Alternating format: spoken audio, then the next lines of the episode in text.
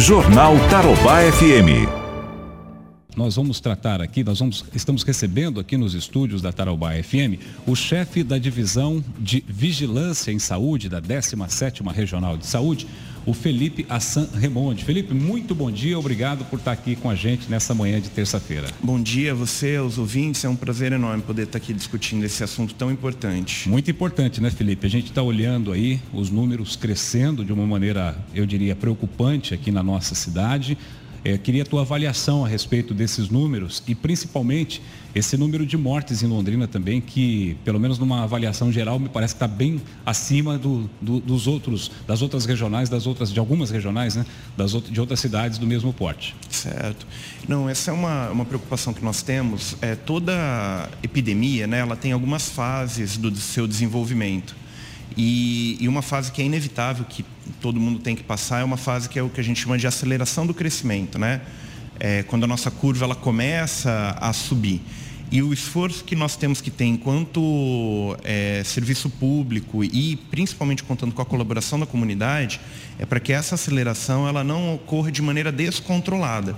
O que, que, quer dizer isso? Que ah, o número de casos vai aumentar, o número de pessoas que vão se contaminar inevitavelmente vai aumentar, mas nós temos que fazer com que esse aumento ele ocorra dentro da capacidade de atendimento do nosso sistema de saúde.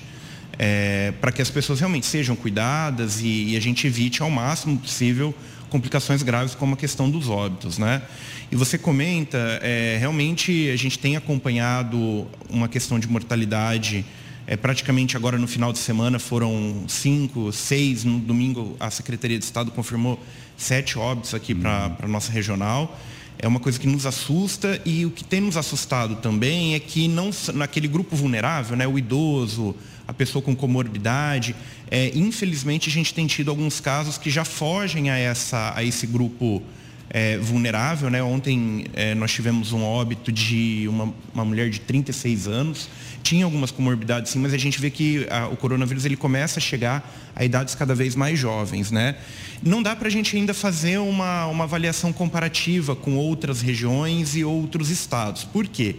É porque esse processo dos óbitos, agora a Secretaria de Saúde do município, do estado, vai fazer todo um processo de investigação para definir se de fato ocorreram, se outros ocorreram por essa, por essa causa.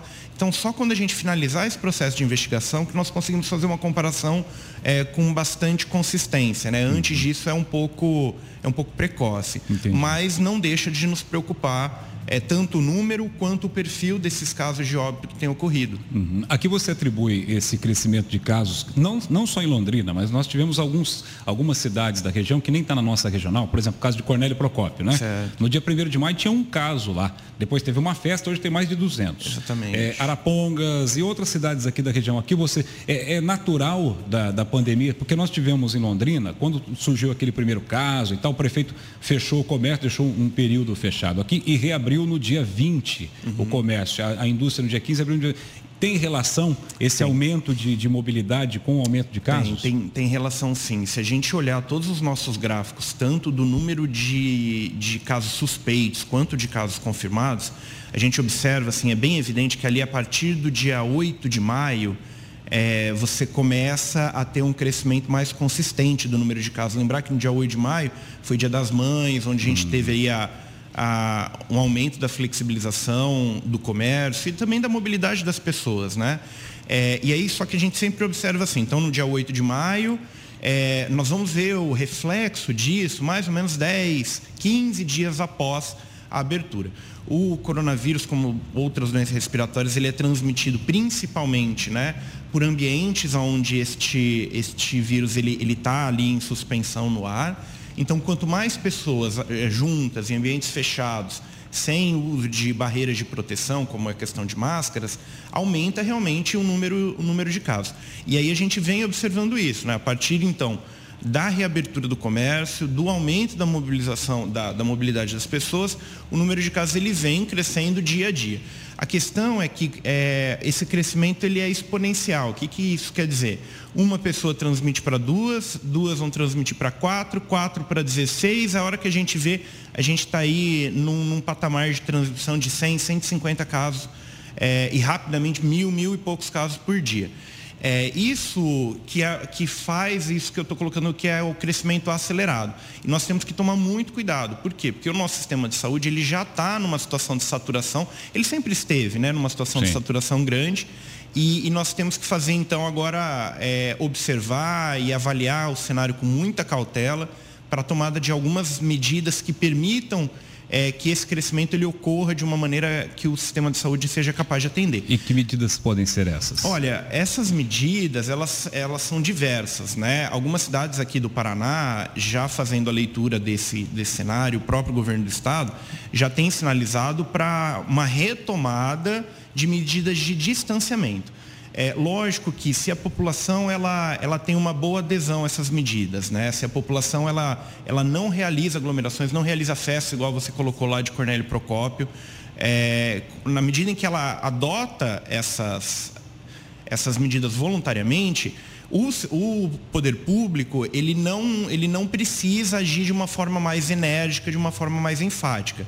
Se isso não vem ocorrendo e esse crescimento ele supera aí o que, o que a gente considera é, não aceitável, mas uhum. assim, o, o esperado, é, aí você tem que adotar algumas medidas como nós observamos ali no mês de março e abril, uhum. é, que é voltar a retomar a, o, fechamento. o fechamento de alguns segmentos da economia. Não precisa ser tudo de uma vez, claro, claro. não precisa é, ser tão intenso e tão forte como ocorreu naquele primeiro momento, mas acaba sendo uma alternativa que a gente não vê outra medida que possa possa interferir nesse crescimento do número de casos. Como Curitiba, por exemplo, né? É, é acendeu a, a luz a laranja, então nessa luz laranja alguns segmentos talvez de maior é, risco né, de contato entre as Exatamente. pessoas, eles estejam sendo mais restritos isso, agora. E você faz isso de uma maneira gradual e vai acompanhando o quanto que isso reflete no número de casos. Obviamente que a gente sabe que, do ponto de vista da saúde, é, isso tem a sua importância, a sua viabilidade.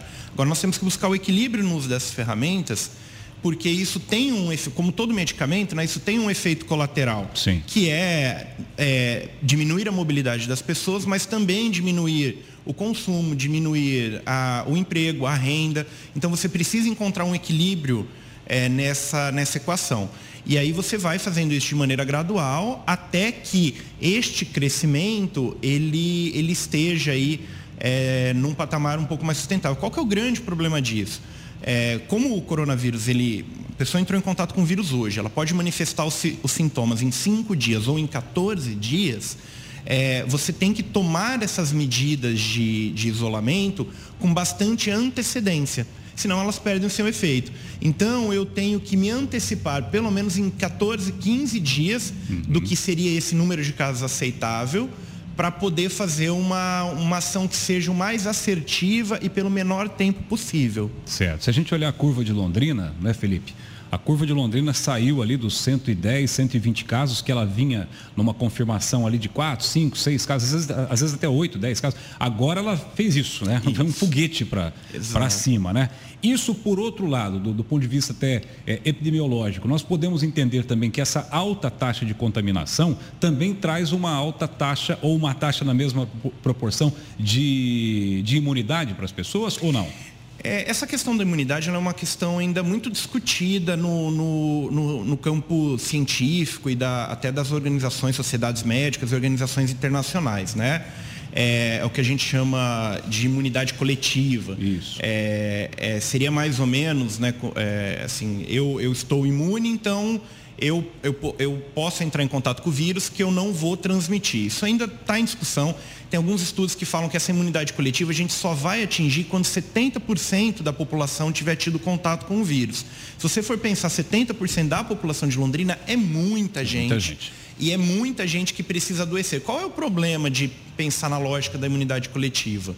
É, na medida em que as pessoas vão se contaminando, invariavelmente elas vão procurar o serviço de saúde invariavelmente elas vão evoluir ao óbito. Né? Então, é, é uma coisa que pode realmente acontecer. Para algumas doenças isso funciona muito bem, mas nós não podemos contar com essa estratégia, pelo menos eu tenho enxergado dessa maneira. Não podemos contar com essa estratégia para poder fazer a diminuição aí do contágio entre as pessoas, né? Perfeito. É, eu acho que é muito arriscado e tem, a gente vai pagar um preço muito alto para poder é, chegar nessa, nessa imunidade coletiva. Perfeito. Nossa melhor estratégia aí de longo prazo é apostar na vacina, porque a vacina ela gera uhum. essa imunidade coletiva sem, necess... sem que ocorra a, o adoecimento das pessoas. Mas eu também não vejo uma vacina, pelo menos para esse ano, com certeza nós não vamos ter isso é, disponível ainda. Nós temos que ir convivendo com a situação e, como você falou, e olhando, administrando, equilibrando. Agora, no âmbito da 17ª Regional de Saúde, quais são as medidas que vocês estão tomando?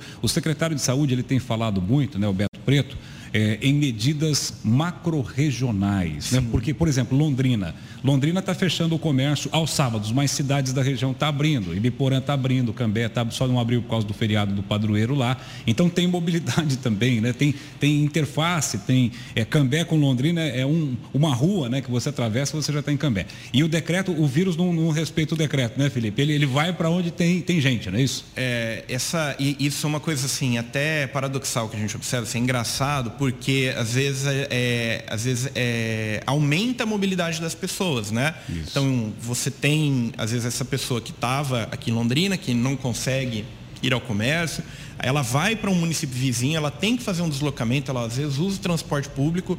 Então você está, na verdade, aumentando. Então você tem uma diminuição é, inicial, mas você acaba tendo um aumento de mobilidade é, que, que seria indesejada né, nesse, nesse aspecto. É, essa questão da discussão da, das medidas de maneira regional, como que a gente olha o cenário epidemiológico aqui da nossa região hoje, né? É, nós vemos que Londrina é o, é o, município é, ponta de lança, né? Aquele que, que puxa a, a, a nossa curva epidemiológica da regional.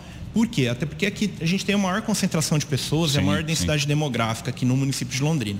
Logo em seguida, nós vemos essas cidades que são conurbadas, né? Elas vêm ali no, no segundo vagão que é Londrina, né, no primeiro momento, aí você tem Ibiporã, Cambé e Rolândia. E depois isso vai seguindo aí de maneira a se interiorizar para a nossa, nossa regional de saúde. E nós temos que começar a fazer essa reflexão, então, de que precisa haver uma coordenação e uma convergência nas ações que são adotadas. Né?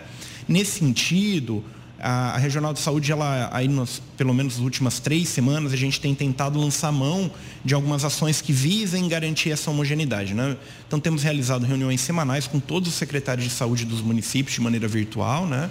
É, discutindo o panorama epidemiológico, criando a possibilidade deles, é, deles trocarem experiências entre si.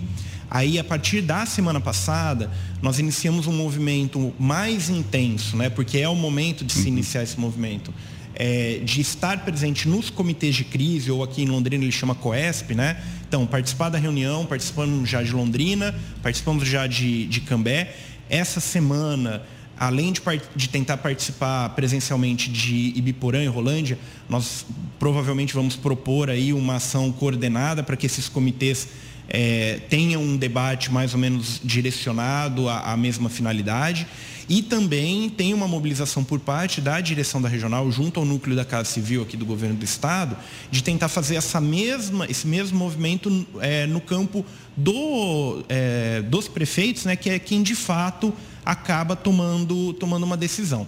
Então, a Secretaria de Estado, como o secretário vem colocando, tem avaliado os cenários por macro-regiões, é, não descartam a possibilidade de uso dessas ferramentas de maneira mais intensa, mas também nós vemos, temos tentado fazer essa conversa aqui com os atores locais para poder é, tomar uma decisão de maneira homogênea ou minimamente convergente aí é, nesse cenário aqui da nossa regional. O, o fechamento do comércio está na pauta de, desse debate?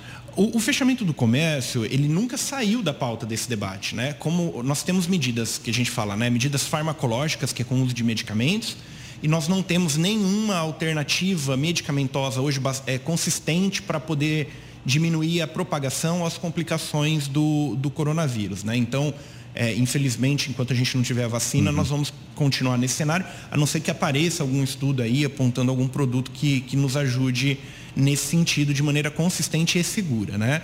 Então, a nossa outra ferramenta, a nossa outra alternativa são as medidas não farmacológicas, que é isso que eu estou colocando, assim, que é medidas de distanciamento, é, medidas de restrição de alguns segmentos da economia, é, então isso nunca saiu da pauta. Eu acho que agora, por causa desse foguete que você fala do número de casos, isso retorna com uma, com uma discussão um pouco mais perfeito, intensa, né? Perfeito. Mas é aquilo que eu coloquei, é, o poder público ele tem uma parcela de responsabilidade importante, ele tem que prezar pela vida dos seus cidadãos, mas na medida em que a população também contribui, é, a, a, intensidade e a força que essas Exato. medidas vão ocorrer, ela, ela também é, é, menor do que, do que a gente observou ali naquele primeiro momento. Exatamente. Agora, antes de você chegar aqui, de, de entrar no estúdio, eu estava comentando das ações que foram feitas de fiscalização neste final de semana, Felipe. Eu achei impressionante, porque a impressão que a gente tem é que as pessoas que estão fazendo essas festas de 50, 60 pessoas, que estão fazendo festa junina, estão compartilhando narguile, narguilé, como, como alguns chamam, é, de, de, dá a impressão que essa gente chegou de disco voador aqui em cima e desceu e não estava sabendo o que estava acontecendo no planeta Terra é, é gente que não, não, deve ouvir rádio nunca na vida, noticiário, nunca assiste noticiário de televisão, é, não, não deve ler noticiário na internet, ou são negacionistas. Eu só consigo entender assim porque é impressionante como cresceu o número dessas pessoas que estão é, é, comprovadamente estão sendo responsáveis também, corresponsáveis pelo aumento do número de casos, né? Mas eu quero te agradecer muito, Felipe, pela tua presença aqui. Bom trabalho a vocês lá na 17 Transmita lá os nossos parabéns a toda a equipe que está trabalhando quase que 24 horas por com dia. Com certeza. E a gente conta com a colaboração dos veículos de imprensa para poder fazer essa divulgação. Acho que a gente paga um pouco pelo nosso sucesso, né? Como num primeiro momento a ação ela foi muito intensa e muito efetiva, ela afastou o coronavírus da nossa realidade, acho que as pessoas é, desacreditaram, falaram, não, isso não existe. Exatamente. Mas assim, infelizmente agora nós vamos, nós vamos passar por uma situação difícil nos próximos um dias. E a gente espera que não seja como em alguns estados da federação, em alguns municípios aqui do Brasil que precisou fazer um terceiro turno de, de coveiros né, para poder enterrar os seus mortos, porque não estava dando conta. Então é, é, é, isso, é contra isso que a gente tem tentado, tentado trabalhar. Mas a colaboração das pessoas ela é fundamental, porque senão não adianta o poder público fechar absolutamente tudo, proibir que qualquer carro circule, se não tiver a colaboração das pessoas é, nesse movimento.